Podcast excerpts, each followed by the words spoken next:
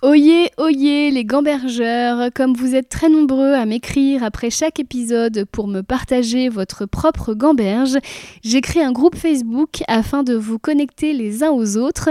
Ce groupe s'appelle Gambergeland, c'est un groupe privé. Pour en être, il suffira de répondre à une petite question et de vous engager à n'y insulter personne. J'ai voulu créer une safe place pour nous, souvent très sensibles et qui nous posons beaucoup de questions. Au plaisir de vous y retrouver. Bonjour à tous et bienvenue dans Gamberge, le podcast où l'on aborde tous les aspects de la vie créative avec ceux qui en parlent le mieux. Je m'appelle Christine Béroux, je suis autrice, humoriste et surtout j'adore me poser un milliard de questions. Ici j'essaye d'apporter un éclairage sur des problématiques que j'ai rencontrées tout au long de ma carrière et dont j'aurais aimé trouver les solutions ou en tout cas des pistes dans un podcast comme celui-ci. Deuxième gambergette, moi toute seule avant les vacances, mais avant de commencer, j'ai une question. J'ai envie de vous demander non pas si vous vous écoutez, mais qui à l'intérieur de vous vous écoutez? Ça peut paraître étrange de demander comme ça, mais peut-être que ce sera plus clair un peu plus tard dans cet épisode. Cette année, comme souvent dans ma vie, je ne me suis pas écoutée, en tout cas je n'ai pas écouté la bonne voix et j'ai failli perdre l'usage de ma jambe. Je vous raconte et ensuite je vous explique ce que j'ai compris. Mais avant, petit warning, j'ai conscience que d'arrêter une tournée, se plaindre de projets télé, sont des problèmes de privilégiés. J'ai la chance immense de vivre de ma plume et la chance encore plus immense de pouvoir m'offrir le luxe d'avoir des états d'âme. Gamberge est un podcast dans lequel j'essaye d'analyser les obstacles qui jalonnent ma vie créative afin j'espère de vous donner des pistes pour mener à bien la vôtre. Et je sais à quel point j'ai de la chance d'avoir la possibilité de taper du poing sur la table en disant Allez, maintenant je ne fais que ce qui me fait plaisir de faire. C'est une chance, un privilège. Mais ce fut un cheminement. Et le voici. Quand j'ai commencé l'humour en 2007, c'était vraiment ce que je voulais faire. Je n'ai pas à souvenir les premières années d'être montée sur scène à reculons. Le truc c'est que mes spectacles n'ont jamais décollé. Autant ça marche en troupe, j'ai par exemple passé 4 années fabuleuses au Jamel Comedy Club, autant ça marche quand je dois faire 10 minutes par-ci, une demi-heure par-là, autant moi seule sur scène, pendant une heure et demie, ça n'a jamais fait venir personne. Depuis 2010, je me débat dans des textes, des concepts, sur des affiches pour essayer de trouver la formule qui marchera, le spectacle qui cette fois me permettra enfin de remplir au moins l'européen, peut-être l'Olympia. Depuis 2010, je vois les amis avec qui j'ai débuté faire de grandes carrières, remplir des salles immenses, faire les gens se lever, et il me semble qu'il y a une espèce de savoir-faire, de magie, d'alchimie, de talent à laquelle je n'entends rien, une formule pour laquelle je ne suis pas douée. Mais je m'acharnais quand même depuis 2010 parce qu'au-delà de ça, j'ai toujours été très sollicitée par les radios et les télés pour faire des chroniques humoristiques, ce qui était assez aliénant. Pourquoi ça prend dans ce contexte-là, mais pas sur scène? Ça devrait, c'est le même métier. J'ai des éléments de réponse, ils sont dans une des gambergettes de l'été pourquoi j'ai raté ma carrière? Je ne mettais rien sur les réseaux sociaux car je n'avais pas confiance en moi. Je préférais faire ce qui faisait plaisir à mes employeurs plutôt que d'être 100% moi-même. J'avais peur de manquer donc j'acceptais de faire des choses pour l'argent et non pour la qualité des projets. Et c'est ainsi que je me suis retrouvée enfermée dans une espèce de cage dorée de télé et de radio, mais dans laquelle je n'écoutais absolument pas la version de moi qui voulait aller bien. Pire, je forçais des opportunités et des rencontres qui ne me rendaient pas heureuse, avide que j'étais de reconnaissance, d'argent et de validation sociale. J'ai également travaillé avec des gens très toxiques en pensant il faut subir, c'est le prix à payer. Je sais aujourd'hui que c'est une très mauvaise stratégie. Je l'ai déjà dit ici, le cerveau fonctionne comme l'algorithme d'Instagram. Si vous regardez des vidéos de chats, Instagram vous mettra plus de vidéos de chats. De la même façon, si vous décidez de tolérer les gens toxiques, votre cerveau ne vous motivera pas à leur mettre des limites et il y aura encore plus de gens toxiques dans votre vie. Quand on parle de s'écouter, il faudrait donc déjà se demander, oui, mais qui on écoute? Car en vérité, je m'écoutais, mais j'écoutais l'enfant blessé. Car on est plusieurs, vous savez, Sigmund Freud parlait du ça, du moi, du surmoi. Carl Gustav Jung, un de mes maîtres à penser chéri, lui parlait du persona, de l'ombre, de l'animus et du soi. Dans les dessins animés, les personnages ont parfois sur leurs épaules un petit ange et un petit diable qui leur soufflent respectivement le bien et le mal. C'est plus ou moins la même chose. Pour ma part, il me semble que j'ai en moi l'enfant blessé qui s'exprime via la peur d'être rejeté, la peur de ne pas avoir assez à manger, la peur d'être moqué, la peur d'être agressé et que tout le monde s'en fiche. Il a peur, en bref, de revivre ce que j'ai vécu étant enfant. Et il y a le moi supérieur, c'est la part de moi qui a envie d'apprendre, de s'améliorer, d'incarner des valeurs, d'être bonne et juste envers les autres. Et il y a entre les deux Eh bien, le mix des deux, en des proportions qui changent tout le temps. C'est la Christine que vous connaissez et qui essaye d'aller bien entre l'enfant blessé et le moi supérieur. Et comme je le dis tout le temps, il n'y a pas d'équilibre. Il n'y a qu'un constant rééquilibrage. Pas plus tard qu'aujourd'hui, mon moi supérieur a emmené ma fille écouter du chant lyrique à Versailles et mon enfant blessé, juste avant, s'est montré très désagréable avec le service client de SFR. C'était moi dans les deux cas, mais écoutant deux parties de moi. J'ai passé la majorité de ma vie à écouter l'enfant blessé. À cause de lui, j'ai été toxique. C'est tout le sujet de mon livre, le jour où j'ai réalisé que la personne toxique, c'était moi. J'ai répondu à toutes ses peurs, cédé à toutes ses pulsions et fait énormément de mauvais choix. La peur d'être rejetée m'a poussé à toujours faire plaisir à tout le monde en me faisant passer en seconde. La peur d'avoir faim m'a créé un rapport conflictuel à l'argent et des dysfonctionnements alimentaires. La peur d'être agressée m'a poussé à me victimiser en permanence et à manipuler les gens pour avoir d'emblée le dessus et me sentir en sécurité. Enfin, l'enfant blessé, qui avait tant envie d'être aimé, m'a poussé à accepter des projets qui ne me rendaient pas heureuse, tant qu'il y avait de la lumière, tant qu'on célébrait mon nom. Le 18 juin 2021, après 14 ans d'errance artistique, avec du bon et du mauvais, mais quand même un peu plus de mauvais, mon moi supérieur a fait un putsch, j'ai pas compris. Europe 1 a voulu me censurer une blague sur Eric Zemmour et j'ai démissionné. Ça s'est passé en 3 secondes et demie. Souvent je dis même, ce n'était pas moi, c'était une force supérieure. Moi qui avais tellement peur de ne plus avoir d'argent et de ne plus être dans la lumière, c'est impossible que ce soit moi qui ai fait ça. Entre nous, je le dis maintenant pour la première fois, ça faisait longtemps que pour d'autres raisons, je n'étais plus heureuse sur Europe 1. Beaucoup de choses étaient problématiques. Je pense que sans me le formuler, je voulais fuir depuis longtemps. J'ajoute que j'avais fait un burn-out du feu de Dieu sept mois plus tôt, en décembre 2020, après qu'un projet avec Stéphane Bern ait capoté.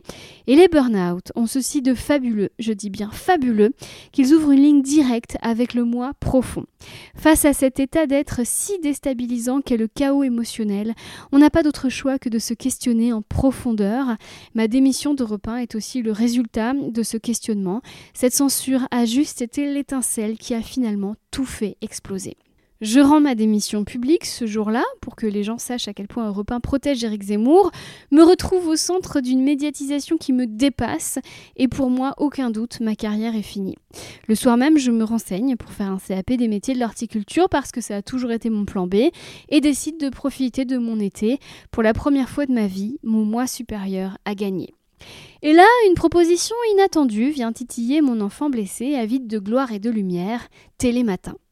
J'accepte, et me voici de nouveau sur les plateaux à faire des blagues, davantage pour être aimé que pour défendre mes idées. Un million de gens, deux fois par semaine, me voient. Après la lune de miel, c'est vite l'enfer, tous les jours des insultes sur les réseaux sociaux, majoritairement sexistes. En plateau, on est gentil avec moi que lorsque je suis drôle, aucun réconfort quand je me plante. Une fois, une chroniqueuse me met même une claque en direct pour, je cite, faire le buzz. Je serre les dents. Un jour, je suis même grondée en direct par Thomas Soto pour avoir osé faire une blague sur Gérald Darmanin. Encore une fois, sidéré, je ne dis rien. Où est la féministe que je suis? Où est mon moi supérieur censé ne pas laisser tolérer ce genre de situation? Eh bien, il se tait face à l'enfant blessé qui a besoin de passer à la télé et de gagner de l'argent pour être non pas heureux, mais en tout cas validé socialement. À la fin de la saison, je suis remerciée, mais pas de problème, car le nouveau spectacle que je viens de créer pour la première fois prend. C'est l'effet vu à la télé. Toutes mes salles en province se rempliront cette année-là. Et je me dis, ça y est, on a réussi. Enfin, on a un spectacle qui décolle. Soyons clairs, je n'aime pas partir en tournée seule, je n'aime pas être loin de ma fille, je n'aime pas faire des changements de train et dormir dans des hôtels de gare. Mais la tournée, c'est comme les personnes toxiques. Je me dis qu'il faut subir. Et puis le public est là, il est adorable, chaleureux, il donne du sens. J'ai mes premières standing ovations, je me dis, ça y est, j'ai trouvé la formule. Ça ne me rend pas forcément heureuse, mais c'est ça qu'il faut faire, sinon que ferais-je d'autre? J'écoute l'enfant blessé et vais parcourir la France pendant un an. Et puis c'est Paris. Je commence ma programmation en avril 2023 à la Nouvelle Scène. Je n'oublierai jamais la première date, une catastrophe. Ça ne prend pas. Tous mes proches sont pourtant dans la salle, c'est complet, mais voilà, le régisseur se plante sur la musique d'entrée. Ça va m'énerver et pendant une heure, je vais bâcler, subir, souffrir, comme si l'illusion que j'avais réussi à maintenir en province pour moi et le public était impossible à maintenir en vie face au public le plus difficile de France, les Parisiens. C'est le début du calvaire, un calvaire si grand que mon cerveau n'a pas d'autre solution que de m'envoyer cette fois pour que je m'écoute des mots physiques. Très vite, en avril, un limbago s'installe et le 8 mai, trois jours avant la sortie de mon livre Le jour où j'ai rencontré le connard de trop, je me réveille, paralysée de la nuque au bas du dos. Chaque mouvement me provoque une douleur si intense qu'elle me rappelle celle ressentie lors de mon accouchement avant la péridurale, c'est vous dire. J'associe ça à la sortie du livre car le mal de dos était l'excuse préférée de mon connard quand il n'avait plus besoin de moi et je continue sous cortisone et anti-inflammatoire de jouer mon spectacle et de partir en tournée parfois en boitant. Je n'écoute pas mon corps, je n'écoute que mon besoin de notoriété et l'obligation que j'ai de porter ce spectacle jusqu'au bout parce que j'ai une équipe qui compte sur moi, parce que de l'argent a été investi et parce que j'ai décidé que c'était ça mon métier. Depuis 2007, je veux faire décoller un spectacle. S'il faut y aller au forcing, même si ça me fait aller très mal, j'irai jusqu'au bout de cette démarche. Et puis c'est le festival d'Avignon où je dois me produire une semaine. J'ai beaucoup de mal à remplir une salle de 40 places quand tous mes amis également présents sur le festival jouent à guichet fermé sans effort. Je suis encore une fois face à une réalité indéniable. Je n'ai pas la formule, ce n'est pas ma place, ça ne prend pas. Arrive le dernier soir, je vais au théâtre à reculons et là on m'annonce que j'ai 6 spectateurs. C'est une énorme claque. J'ai 17 ans de carrière, on m'a vu sur toutes les télés, écouté sur au moins 4 radios. Depuis un an, je joue moi aussi à faire des vidéos pour faire plaisir à l'algorithme et gagner des followers. J'y mets tout ce que j'ai et malgré ça, on ne veut pas de moi.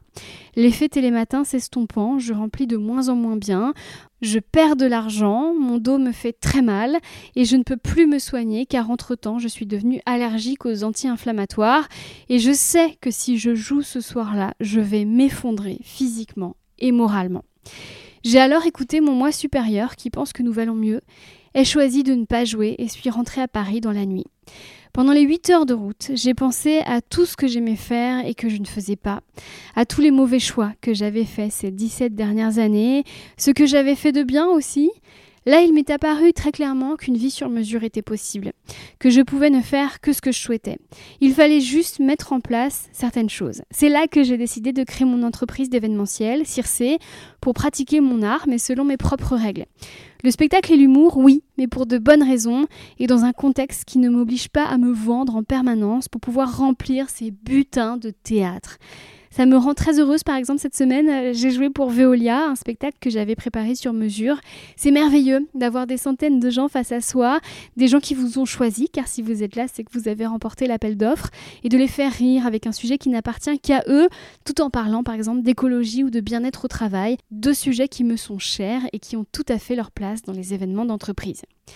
Mais revenons en août où j'écoute mon moi supérieur, recrute un comptable, un juriste et monte une SASU. J'appelle ma boîte Circe, comme la sorcière féministe qui métamorphose les gens. Tout est merveilleux sauf que, petit souci, il reste une quinzaine de dates de tournée pour lesquelles je me suis engagée, ainsi que le point virgule où mon spectacle est programmé dès la rentrée. Ça me fait aller très mal, moralement et physiquement. Je sens bien que je vais contre quelque chose, que je force un domaine concernant lequel l'univers ne sait plus comment me dire que ce n'est pas ma place. L'état de mon dos empire. En septembre, après un IRM, on m'annonce que j'ai une hernie discale associée à une inflammation totale du nerf sciatique. Inflammation que je ne peux pas soigner parce que je suis maintenant allergique aux médicaments. Enfin, on m'annonce qu'à 41 ans, j'ai développé une forme d'arthrose, ce qui me fera d'ailleurs un super nouveau sketch. Je force encore et le 23 septembre, durant une date en Belgique, chez l'ami Richard Ruben que j'embrasse, ma jambe se paralyse soudainement dans les escaliers et je tombe, manquant de me faire très mal. Je force encore, lors d'une date en troupe cette fois, je vais étrangement me tromper de gare, ce qui n'est jamais arrivé en 17 ans de spectacle, et le 13 octobre, il y a deux mois donc, j'ai craqué. J'avais deux dates à suivre dans le sud, j'ai préparé mes affaires, suis bien allée à la gare de Lyon en boitant, et une fois dans le hall, j'ai réalisé que ce n'était pas la vie que je voulais mener, que ce week-end-là, je voulais soit être avec ma fille, soit faire un truc qui me faisait vraiment aller bien, et que la vie, ça ne devait être que ça. J'hésite à vous parler de mon père et de son rapport au travail parce que vous allez dire que je lui tape toujours dessus, mais en même temps l'environnement dans lequel on évolue est la base de nos dysfonctionnements. L'ignorer serait livrer une gamberge incomplète. Mon père était une allégorie du patriarcat, incarnant un à un tous ses travers, mais c'était aussi un homme lui-même victime de son éducation et de ses pensées limitantes. Et une de ces pensées qu'il nous martelait à longueur de temps était qu'il fallait travailler dur et subir. Et quoi que je surtout après avoir décidé de devenir humoriste, il me disait de toutes les façons possibles que je ne travaillais pas assez et que je ne subissais pas assez. Par exemple, quand je suis rentrée au Jamel Comedy Club, il m'a dit, je cite, en guise de félicitations, Eh bien, il y a ceux comme moi qui travaillent dur et ceux comme toi qui s'amusent ou quand j'ai obtenu mon statut d'intermittente du spectacle, ce qui n'est pas rien, il m'a dit Et voilà, mes deux filles sont des assistées. Ma sœur étant handicapée et touchant donc l'allocation handicapée, on appréciera la comparaison et le terme employé qui n'est flatteur ni pour elle ni pour moi. On est donc le 13 octobre dernier, gare de Lyon. Je réalise qu'en plus d'écouter l'enfant blessé, avide de reconnaissance et de gloire, j'écoute également la voix de mon père, culpabilisante à souhait, toujours dans un coin de ma tête. Voix selon laquelle je n'en fais jamais assez, ce n'est jamais assez bien, il faut subir, car oui, c'est dur, évidemment que c'est dur, il faut que ce soit dur, sinon il n'y a pas de mérite. Une idée folle m'est venue, et si ça ne devait pas être dur? Et si maintenant je ne faisais que ce que je voulais faire, sans subir, sans me tuer à la tâche, sans me forcer à faire des vidéos, en me foutant totalement des likes et des followers, dont il ne restera de toute façon plus rien après ma mort et si je profitais de ma fille, tout ce que je peux profiter, et si je tentais de gagner ma vie en ne faisant que des choses que j'aime, alerte spoiler, depuis deux mois, j'y arrive très bien. Le 13 octobre dernier, donc, je ne suis pas montée dans le train. J'ai appelé ma productrice, je lui ai demandé de tout annuler, tourner et point virgule. Ça n'a pas été une conversation facile, comme vous pouvez l'imaginer, mais on s'en est relevé intelligemment, toutes les deux, et je nous en félicite. Je suis allée chez mon médecin qui m'a fait un arrêt de travail et une nouvelle vie a commencé. Ce week-end-là, j'ai fait la liste de toutes les choses que j'aimais faire et réalisé que je n'en faisais aucune. Et en un, il y avait le snorkeling. C'est de la plongée en surface. C'est mon activité préférée au monde. La dernière fois que j'en ai fait, c'était avec Nicole Ferroni dans les Calanques de Marseille. Je me suis sentie tellement heureuse, me suis promis de refaire ça bientôt et, et ben c'était il y a deux ans et quatre mois. Ce n'est pas normal. Une semaine après cette prise de conscience à la gare de Lyon, figurez-vous que mon dos ne me faisait absolument plus mal. Il y a parfois des petites rechutes quand je suis fatiguée, mais c'est rien, on peut à peine parler de douleur tant c'est léger. Mon ami Vincent Valinduc, qui est médecin et avec qui on avait fait un, super épisode de Gamberge sur le burn-out, me dit que la médecine ne sait pas encore tout et que des histoires comme ça, on en entend un paquet. Il avait une autre théorie plus probable selon laquelle, à force de contracter les muscles de stress, mon corps s'est inflammé. En tous les cas, le résultat est là et il est indiscutable. Je me suis écoutée et j'ai arrêté de souffrir. Aujourd'hui, il n'y a pas une date dans mon agenda qui ne soit une corvée. Pour la première fois de ma vie, l'intégralité de mon planning me plaît. Il y a les comédie clubs parisiens où je joue les soirs où je n'ai pas ma fille, Piquante sur Teva, mes événements en entreprise, Marc-Antoine Lebray, dont je coécris les textes pour les grosses têtes, un événement très spécial que je prépare avec Circé pour la Saint-Valentin, mon prochain livre, qui devrait sortir au printemps 2025. Tout me correspond, tout m'inspire, tout me galvanise, et ça aurait dû être comme ça depuis le début. Au même titre que je regrette de ne pas avoir renoncé au sexe plus tôt, car cela m'aurait évité bien des désagréments, voire l'épisode de la semaine dernière, je regrette amèrement de ne pas avoir écouté plus tôt ce moi supérieur, car c'est bien de lui qu'il s'agit. Notre moi supérieur qui, selon moi, ne cherche qu'à nous faire aller bien pour penser mieux, créer mieux, nous améliorer. On peut créer dans la souffrance, j'en veux pour preuve mon, dernier livre sur les connards, mais ce n'est pas la souffrance d'une hernie discale, ce n'est pas la souffrance d'aller contre sa nature comme moi, télématin, ce qu'on appelle la souffrance créatrice, qui naît souvent des deuils et des chagrins d'amour, ne peut pas être une souffrance sadomasochiste. Car quand on se fait du mal, on joue contre son camp, quand on joue contre son camp, il est impossible que notre cerveau ait envie de nous livrer le meilleur de nous-mêmes. Sincèrement, je ne vois pas comment. Parce que le message, quand on se force à faire ce qu'on n'a pas envie de faire, c'est je ne prends pas en considération mes besoins fondamentaux, donc je ne m'aime pas. Et si je ne m'aime pas, je ne me respecte pas. Et si je ne me respecte pas, le plus souvent, je vais m'auto-saboter. S'écouter, c'est aussi comprendre ce qu'on a envie de transmettre. Je m'écoute quand je propose un épisode de Gamberge. Je m'écoutais rarement sur le plateau de Télématin. À votre avis, qu'est-ce qui me fait le plus connecter avec les autres, avec vous? Inutile, je crois, de répondre. Voilà, je voulais partager cette expérience avec vous, déjà parce que je devais des explications à tous ceux qui ont souffert de l'annulation de mes dates, les théâtres, les spectateurs qui avaient pris leur place, ma productrice Valentine que j'embrasse, mais aussi parce que je vois trop de gens autour de moi ne pas écouter la partie d'eux-mêmes qui leur veut du bien. Je vois trop de gens penser qu'il faut se tuer à la tâche, sinon on n'est pas valide. Je vous invite à prendre en considération vos inconforts émotionnels, car ils ne sont jamais là par hasard, et je vous donne un petit exercice à faire pendant les vacances de Noël. Faites la liste de tout ce que vous aimez faire, et notez depuis combien de temps vous ne l'avez pas fait. Il risque d'y avoir des surprises. Merci d'avoir écouté cet épisode jusqu'au bout. Je vous souhaite de merveilleuses fêtes. Merci d'avoir gambergé avec moi toute l'année. Merci de m'offrir des audiences en perpétuelle progression. Merci pour tous les messages que je reçois. J'espère que je réponds bien à tout le monde. Si ce n'est pas le cas, n'hésitez pas à me relancer. J'ai beaucoup de chance de vous avoir. Gamberge revient le 9 janvier. D'ici là, je vous souhaite de gamberger juste ce qu'il faut. À dans trois semaines.